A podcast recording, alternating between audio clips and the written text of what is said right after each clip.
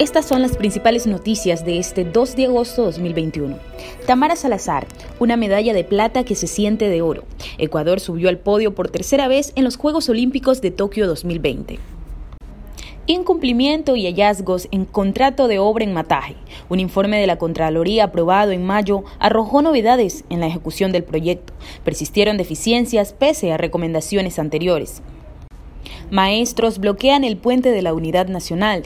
Los maestros llevan 22 días en huelga de hambre y reclamando que no se anule la Ley Orgánica de Educación Intercultural. En lo internacional, los muertos por inundaciones en el centro de China aumentan a 302. Unas 14.5 millones de personas se han visto afectadas. Hay al menos 89 mil casas derrumbadas. Revisa más información en www.expreso.es.